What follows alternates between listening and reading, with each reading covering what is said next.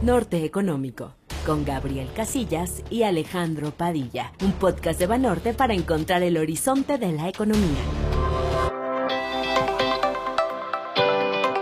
Bienvenidos a Norte Económico, el podcast de Grupo Financiero Banorte para alcanzar el horizonte de la economía. Mi nombre, Gabriel Casillas y junto con Alejandro Padilla conducimos este podcast, además de liderar los equipos de análisis y estrategia financiera de mercados de Banorte. Hola Alex, ¿cómo estás? Hola Gabriel, qué gusto saludarte, me encuentro bien y espero que todos ustedes también. Muy contento por este episodio en donde juntos analizaremos los desafíos que enfrenta actualmente la política monetaria global. Me da mucho gusto saber que estás bien Alex y espero que nuestros amigos de Norte Económico también lo estén.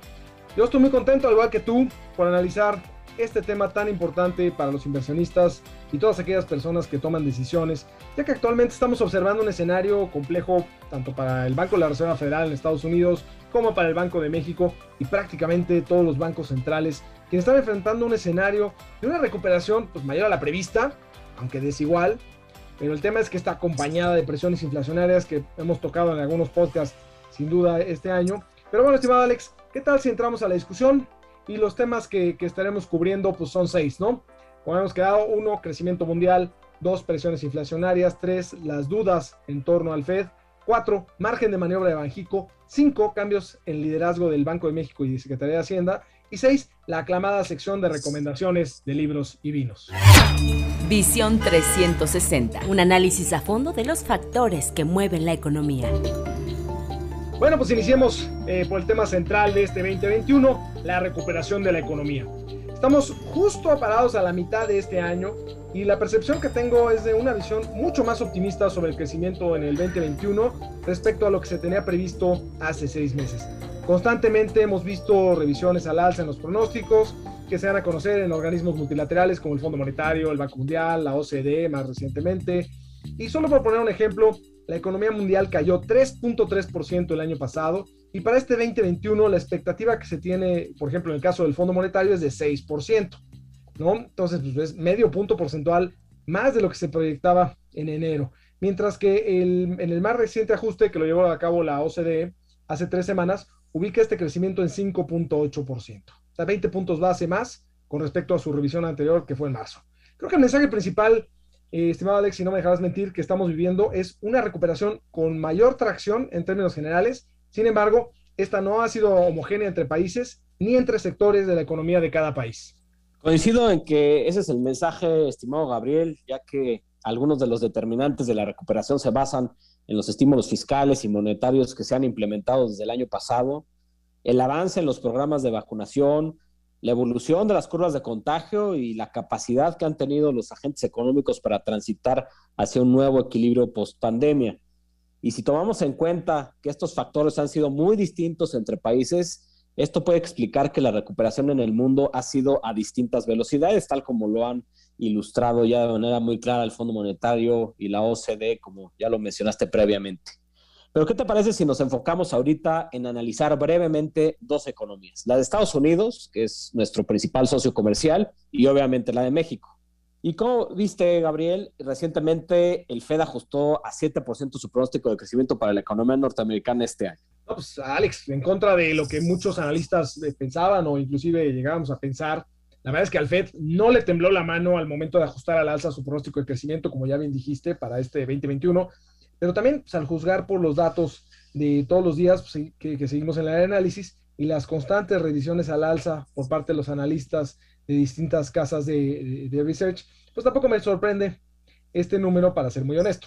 La respuesta de política económica ha sido sumamente significativa, el programa de vacunación altamente eficiente y, y si te fijas, Alex, la economía está casi abierta en su totalidad.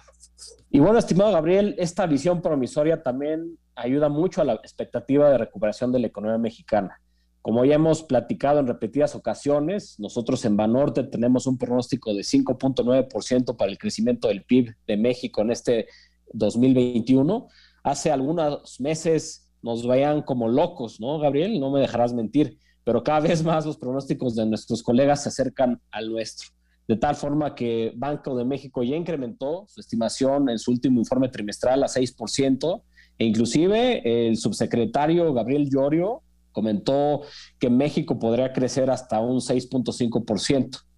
Y bueno, dentro de los catalizadores de la recuperación, la demanda externa seguirá siendo un motor muy importante, pero probablemente conforme siga abriéndose la economía en nuestro país en los próximos meses, veremos una mayor contribución de aquellos sectores al interior de la demanda doméstica que se vieron fuertemente afectados durante el periodo más álgido de la pandemia. Sin duda, Alex, pues perfectamente un, un, este, un diagnóstico bastante conciso. Y bueno, pues dado eso, ¿qué te parece si pasamos al siguiente gran tema? que está en el centro de la discusión entre inversionistas, las presiones inflacionarias. Es una realidad que este crecimiento que estamos viviendo en el 2021, que lo has descrito muy bien, ha venido acompañado de fuertes presiones inflacionarias. Y aquí en este sentido, pues como que debemos de reconocer que algunos de los incrementos en la inflación anual que se han publicado hasta el momento en prácticamente todos los países traen consigo una distorsión muy importante por el 2020, ¿no? Pues claramente, pues, eh, abril, mayo, en la mayoría de los países, este, de, tanto de Europa como del hemisferio occidental, pues qué pasaba con las tarifas aéreas en abril, mayo del año pasado, pues estaban prácticamente en cero, muchos precios de los servicios prácticamente también es muy cerca de cero, pues nadie los demandaba y de repente, pues este año ya se, se está recuperando la demanda y, este, hemos visto entonces un efecto de base de comparación muy, muy, muy importante y esto pues hace que sea un poco más complicado ver realmente qué tan transitorio puede ser estas presiones inflacionarias, ¿no? Sí, eh, estoy totalmente de acuerdo contigo con, con, tu hipótesis, Gabriel. Y bueno, más allá de, del efecto de base, se ha observado un incremento relevante en la inflación acumulada del año. Probablemente podremos de, eh, descomponerlo en dos partes. Por una, tenemos el efecto inflacionario que está asociado al crecimiento económico tan importante en países como Estados Unidos y China, el cual podríamos denominar como un choque de demanda. Y por otra parte, hemos observado un incremento muy importante en materias primas o en el costo de los insumos ante disrupciones en la cadena de suministro global, como el caso de la escasez de semiconductores, lo cual podríamos llamar como un choque de oferta. Tal cual, así de académico, Alex. Y en ese sentido, pues en Estados Unidos hemos eh, observado evidencia de presiones en precios, tanto para consumidores como para productores, en línea con lo que comentaste. Y aquí permíteme enfocarme en la inflación que enfrentan los consumidores, ya que la métrica anual ha pasado de 1.4%, que se observó al cierre del 2020, a 5% en el último reporte que tuvimos recientemente al mes de mayo. O sea, de 1.4 a 5%, nada más de diciembre a, la cifra de mayo. Si bien debemos considerar que hay un efecto de base de comparación que ya habíamos platicado, ¿no? Este, también es importante reconocer que hay ciertas presiones que harán que la inflación pueda permanecer alta por más tiempo, ¿no? En este sentido, por ejemplo, nosotros en Banorte tenemos un pronóstico para la inflación en Estados Unidos al cierre de este 2021 en 3.9%, el cual eh, modificamos al alza recientemente desde 3.7%, o sea, lo subimos de 3.7 a 3.9%, y para 2022 eh, lo traemos en 2.5%, ahí lo revisamos poco, ¿no? De 2.4% que traíamos hace apenas un par de semanas. Y bueno, si pensamos desde la óptica de, la, métrica que ve el FED, que no es el índice de, precio al consumidor normal, sino ve este deflactor de precio al consumo, como ustedes saben, y además subyacente, el famoso PCE Core, eh, la verdad es que este ha aumentado de 1.4% a 3.1% en términos anuales, ya por arriba del objetivo de 2%. Y aunque pudiera estar también distorsionada por este comportamiento del año pasado con la pandemia, este nivel no se había observado desde inicio de los noventas. Estamos hablando desde que estaba Alan Greenspan como presidente de la, de, de la, Reserva Federal, ¿no? Y si nos vamos al componente de expectativas, ni se diga, ¿no? De los aumentos que, que han observado las encuestas, por ejemplo, esta, esta muy importante que levanta la Universidad de Michigan, ¿no? Con la que se calcula el índice de confianza del consumidor más importante, pero aquí, refiriéndonos a las expectativas de inflación, se han incrementado también de manera muy, muy, muy significativa. Y bueno, pasando a México, mi estimado Gabriel, la inflación ha mostrado también un escenario muy complejo, explicado casi por los mismos factores que hemos discutido a lo largo de este podcast. La inflación anual se ubicó al mes de mayo en 5.89% después de que el año pasado terminara en 3.15%. Estamos hablando de casi el doble. Sin embargo, también vale la pena tomar en consideración que esta medida bajó de 6.08% que observamos el mes anterior al empezar a diluirse este difícil efecto de base que hemos comentado en repetidas ocasiones. También algo que explica en gran medida estas presiones es el componente no subyacente, es decir, aquella parte eh, que muestra eh, los componentes que son mucho más volátiles y es en donde se encuentran principalmente los bienes agropecuarios y energéticos. Bueno, en lo que va del año hemos visto presiones muy importantes en los precios de materias primas que han generado también presiones en la inflación no subyacente. Y esto pues explicado por factores que ya hemos discutido en este episodio al principio. Sin embargo, no podemos dejar de resaltar que la inflación subyacente, es decir, la de bienes y servicios, que generalmente es mucho más estable, se ubicó en mayo en 4.37% y ha venido creciendo en los últimos meses. Esto, a mi parecer, estimado Gabriel, puede ser una preocupación de contaminación de precios que después pueda dificultar la convergencia de la inflación general anual al objetivo de Banco de México. Y bueno, en términos generales, creo que la inflación continuará relativamente elevada, con varios temas de oferta aún afectando la dinámica de precios. Por ejemplo, la falta de insumos, difíciles condiciones meteorológicas para la producción de alimentos, precios aún elevados de commodities además de una posible reasignación del gasto hacia servicios en vez de bienes ante el avance en las campañas de vacunación y conforme la gente salga más. Del lado positivo, parece que el alza en los costos de transporte se está moderando en el margen. Y bueno, yo creo que en general seguimos viendo que algunas presiones por costos se estarán manteniendo. En este sentido, nuestro pronóstico de cierre de año de 5.5% y con un promedio de 5.3% en el cuarto trimestre de este año, pues sigue siendo más alto de lo que traen la mayoría de los analistas, así como la reciente actualización que hizo en sus estimados Banco de México en el último informe trimestral.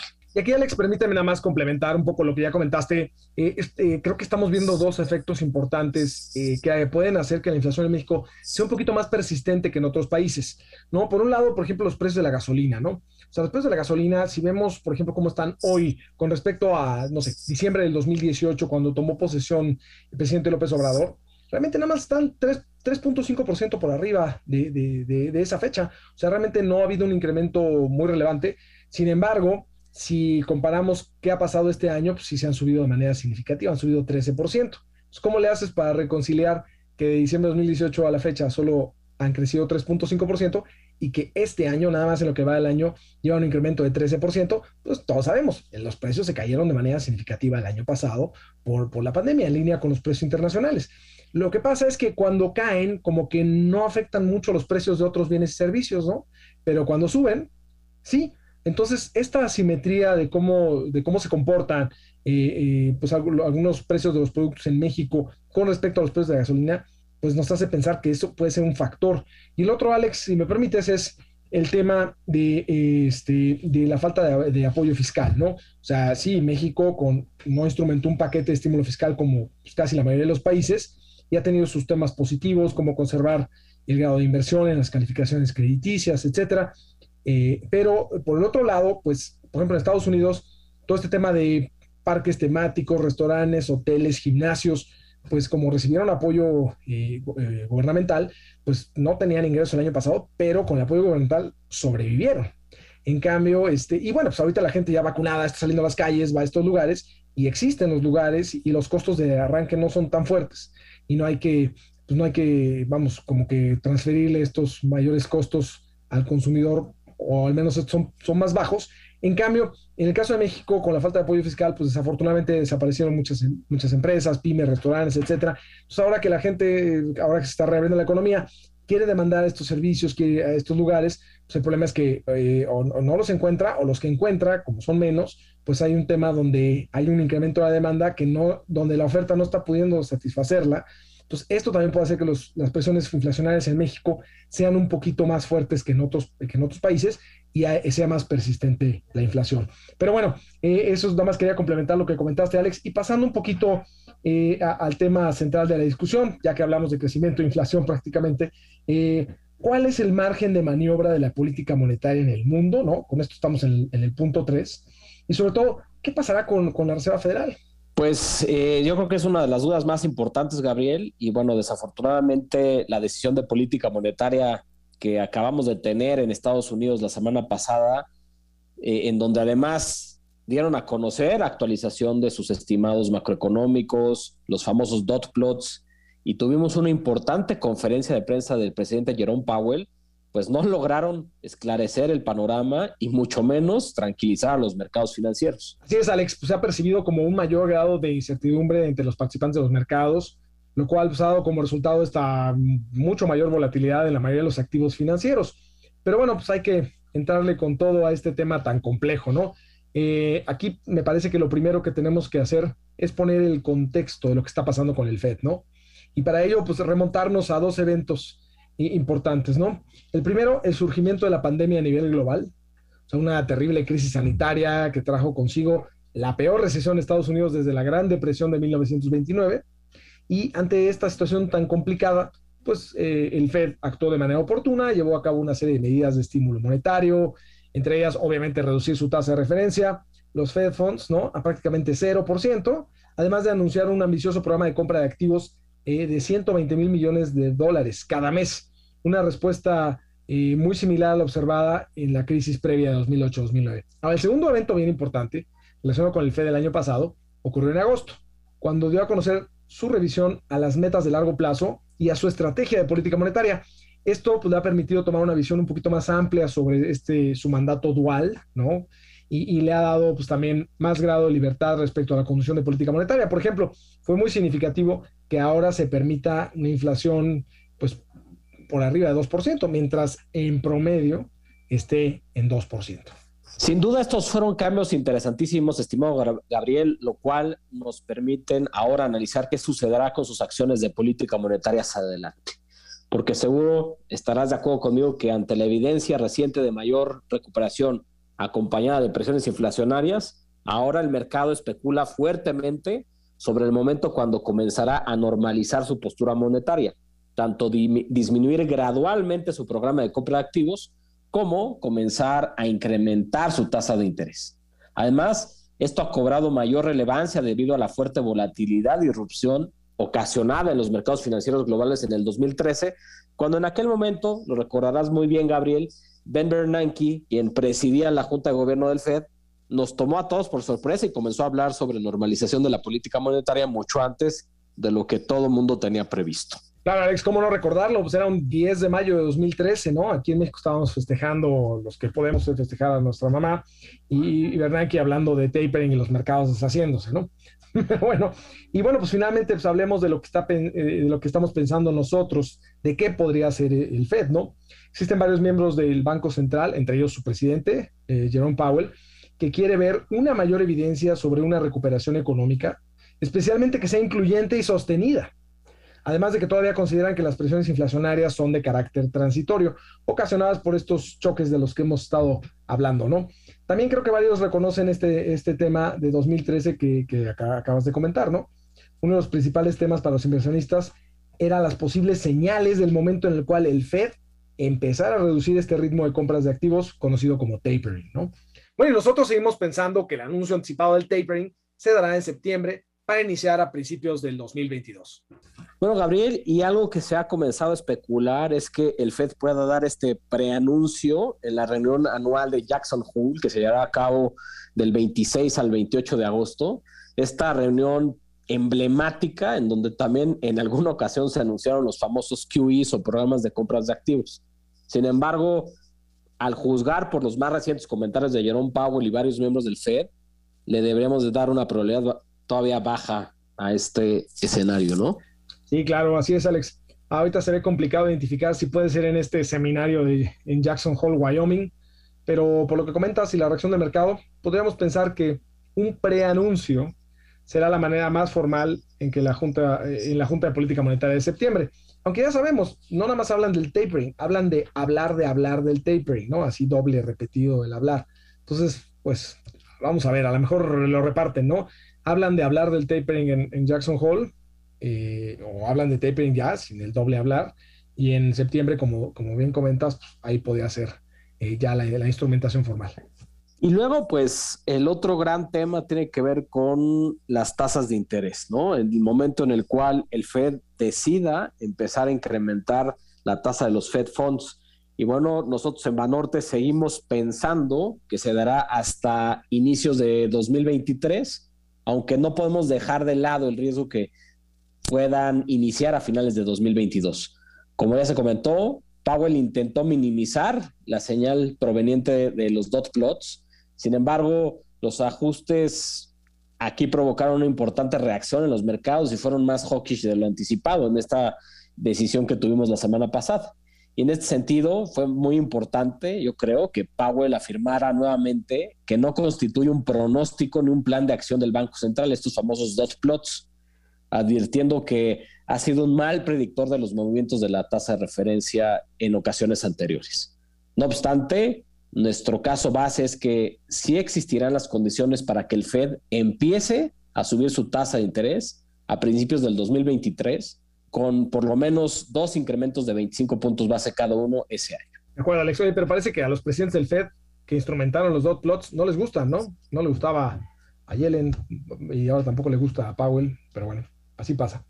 Oye, ¿te parece bien, Alex? ¿Por qué no pasamos al cuarto punto, no? Ya nada más nos queda eh, eh, este punto para hablar un poco del margen de maniobra de Banjico, luego hablar de los cambios de liderazgo de Banjico y Hacienda y ya pasar a la recomendación del vino, ¿no? Entonces, ¿qué sucederá con Banjico, estimado Alex? Pues no la tiene nada fácil Banjico, ¿no, mi estimado Gabriel? Se le están combinando factores internos y externos que están limitando mucho su margen de maniobra. Así es, ¿no? Por un lado tenemos este panorama tan complejo de inflación que ya analizamos previamente, además de las presiones del Fed y la reacción de los mercados. ¿Y por qué no? También lo más hawkish que se ha tornado otros bancos centrales, ¿no? Principalmente en economías emergentes, ¿no? Ya lo vimos con, con Brasil, con Rusia y otros más. Y por si fuera poco, pues también hay que agregar en la ecuación el tema de la sucesión de la gubernatura del Banco de México, del cual hablaremos en la próxima sección. Y bueno, pues todo esto puede confirmar nuestra visión de que el Banco de México es muy probable que tenga que empezar a subir tasas antes de lo previsto a finales de este año. De acuerdo, Gabriel. Si unimos todas las piezas y analicemos la información tan completa que dio a conocer hace apenas un par de semanas Banco de México en su informe trimestral, especialmente su revisión al alza tanto en los pronósticos de crecimiento como en los de inflación, debemos de estar relativamente cómodos con nuestro pronóstico de una tasa de referencia cerrando el año en 4.50%, lo cual implica dos incrementos de 25 puntos base o un cuarto de, de, punto porcentual en las últimas dos reuniones del año en noviembre y diciembre. Sin embargo, Gabriel, un análisis no podrá estar completo si no tomamos en cuenta otros escenarios. ¿Cuál crees que sea el riesgo a nuestro 4.50 de finales del año? Yo pensaría que el riesgo es al alza, ¿no? Como lo hemos eh, platicado anteriormente. Es decir, que Bajico tenga que subir antes, quizá en septiembre, y en lugar de incrementar en dos ocasiones, como lo tenemos previsto, lo haga en tres. Pues muy bien, Gabriel. Esta semana tenemos decisión de política monetaria en México, así que veremos qué cambios hay en los balances de riesgos para el crecimiento y la inflación, cómo están analizando los miembros de la Junta de Gobierno el panorama actual, la reciente reacción del mercado, la última decisión del Fed de la semana pasada, entre otras variables más. Exacto. Todo empieza a partir de mañana con la inflación y con la decisión de Banjico. Pero bueno, pues Alex, ¿qué te parece ahora analizamos el reciente anuncio que hizo el presidente López Obrador el pasado 9 de junio sobre importantes cambios de liderazgo tanto en el Banco de México como en la Secretaría de Hacienda y Crédito Público, que es el quinto punto que queremos tratar. Excelente, mi querido Gabriel. Como atinadamente lo comentas, a inicios de mes el presidente López Obrador anunció que nominará a Arturo Herrera como próximo gobernador de Banco de México cuando termine el periodo de Alejandro Díaz de León el 31 de diciembre de este año. Esta nominación tiene que ser ratificada por el Senado y tendrá una duración de seis años con posibilidad de servir por un periodo adicional. Al mismo tiempo, se dio a conocer que Rogelio Ramírez de la Voz será el próximo secretario de Hacienda, quien ha sido un asesor económico muy importante para el presidente desde hace mucho tiempo. Pero Gabriel, me gustaría escuchar tu opinión sobre el tema de Banco de México, por favor. Una institución en la cual trabajaste por muchos años y la cual estoy muy seguro y lo sé, le tienes un gran respeto y muchísimo cariño. Gracias, estimado Alex. Sin duda, respeto, cariño y es una gran alma mater laboral. Eh, bueno, gracias. En ese sentido, pues la nominación de Arturo Herrera como sucesor de Alejandro Díaz de León es un cambio que ya se anticipaba por los participantes de los mercados. Es importante recordar que por ley pues, el presidente debe denominar a la persona que considera adecuada y que cumple con los requisitos para convertirse en gobernador del Banco Central. Y tras esto, pues el Senado, o a falta de este, la Comisión Permanente deberá aprobarlo. Creemos que no va a existir impedimento alguno para que Arturo Herrera se convierta en el próximo gobernador a partir del primero de enero de 2022. Considero que bajo su gestión se mantendrá el respeto hacia la autonomía del Banco Central, eso creo que es lo más importante, y esto se basa en parte en lo reiterado por el presidente López Obrador en diversas ocasiones. También es importante mencionar que en 2019 Herrera destacó que para que el Banco Central pueda cuidar tanto la inflación como el crecimiento, es necesaria una mayor fortaleza institucional y mantener la independencia de la política monetaria, eh, sin la necesidad de que Banjico tenga un mandato dual, como es el caso de la Reserva Federal en los Estados Unidos, que hemos platicado aquí varias veces, ¿no, Alex? Por otra parte, déjame comentar algo. Eh, tomando en cuenta eh, la configuración actual de la Junta de Gobierno y, los comentarios más recientes de, sus miembros, creo que el sesgo de Banjico podría ser ligeramente más acomodaticio, más, más dovish, pero solo ligeramente, sin atentar para nada con, la autonomía y con el compromiso del Banco de México por eh, pues mantener el poder adquisitivo de la moneda, ¿no? Y esto significaría que podría privilegiar una política monetaria pues todavía acomodaticia durante la recuperación esperada para 2022 si las condiciones de inflación y, los mercados financieros internacionales, particularmente el tipo de cambio, lo permiten. Pareciera que al menos con estos movimientos termina la incertidumbre sobre quién podría suceder al gobernador de Banco de México, así como quién lideraría la Secretaría de Hacienda en caso de que fuera Herrera. También algo que vale la pena comentar es que desde la óptica de los inversionistas, la llegada de Arturo Herrera probablemente significa que se dará continuidad al marco institucional observado durante los últimos años, tal como tú lo comentaste, Gabriel. Y bueno, en este sentido, Banco de México continuará siendo una de las instituciones monetarias más respetadas en el mundo. Los mercados reconocen el manejo prudente de las finanzas públicas en México bajo el mando de Arturo Herrera, a tal grado que fue nombrado para presidir la Junta de Gobernadores del Banco Mundial y el Fondo Monetario Internacional en el 2021. Es probable que esta visión favorable entre los participantes de los mercados financieros se mantenga. Ahora pasemos al análisis de otro puesto muy, muy importante, la cabeza de la Secretaría de Hacienda y Crédito Público. Pues Rogelio Ramírez de la O fue designado como nuevo titular de la Secretaría de Hacienda. Eh, Rogelio es doctor en Economía por la Universidad de Cambridge y licenciado en la misma disciplina por la Universidad Nacional Autónoma de México, la UNAM, ¿no? Ha sido uno de los principales asesores económicos del presidente, como ya lo habías comentado, Alex, por varios años. Y la verdad, desde mi punto de vista, eh, Ramírez de la O tiene un amplio conocimiento de la economía mexicana y, global, es conocido por los inversionistas y los principales participantes eh, del sector, tanto público como privado del país. Y, algo muy importante, ha sido asesor de muchas empresas en México, ¿no? Entonces, por ejemplo, cuando se ha hecho una reforma fiscal, por ejemplo, pues le han preguntado, siendo asesor de estas empresas, ¿no? En las juntas de consejo, bueno, ¿cuál va a ser el impacto de la reforma fiscal en nuestra empresa, por ejemplo? Entonces, creo que tiene un entendimiento muy importante de la economía también del lado de las empresas, que eso a veces eh, no, ha sido el caso en, secretarios de Hacienda del pasado. Entonces, eso creo que puede ser interesante. Y hablo en el pasado, en los últimos 40 años o más. Entonces, bueno, se espera que su llegada a la Secretaría de Hacienda dé continuidad a la conducción de, eh, de, la, política fiscal que se ha venido implementando desde el inicio de esta administración. Y creo que el principal mensaje de todo esto, Alex, es que consideramos que estos movimientos no modificarán sustancialmente la implementación de políticas económicas en México y que el marco macro seguirá siendo estable, ¿no? Situación que los mercados financieros probablemente, pues, yo creo que ya están reconociendo.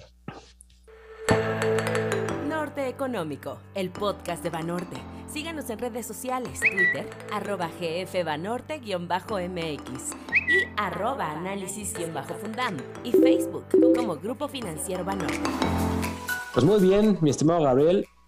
Ahora pasemos a la última sección del podcast que no por ser la última es menos importante y, sobre todo porque se ha convertido ya todo un clásico. Las recomendaciones de libros y vinos. ¿Por cuál te quieres ir, mi estimado Gabriel? Pues la verdad, este, Alex, si, si me permites, ya que me dejaste escoger, la recomendación del vino, si fueras tan amable. Buenísimo. Venga. Oye, pues en este sentido, la verdad es que eh, eh, acabo de, tener el gusto de probar eh, la, la, nueva, la, nueva cosecha, el vino que se llama Viña Berraco. Es un vino mexicano de, Baja California, ¿no? Este, eh, en los años pasados ya, había tenido el gusto de probarlo, muy rico. Este año lo hicieron eh, casi todo de, la uva Shira, es 2020, eh, es un vino relativamente joven, pero la verdad es un vino delicioso, este, está, tiene, tiene muy buen cuerpo, está vamos, combina muy bien el tema de acidez con, con la parte de, ligeramente afrutado. Y lo que me gusta es que eh, para hacer un vino de Baja California, que luego tenemos este tema de que luego saben un poco como con salitre, como salados, la verdad es que controlan muy bien eso. Y, y algo que me gusta es que, pues afortunadamente, quien lo hace, y no lo recomiendo por eso, son, son amigos, ¿no? Amigos que hace 15 años empezaron a, a pensar en, poner, eh, bueno, en, producir su vino, poner un viñedo, en este caso producir el vino principalmente. Y de hecho lo que me gusta, por ejemplo, entre sus, eh, sus políticas y su misión es que dicen que el mejor maridaje del vino son los amigos, ¿no?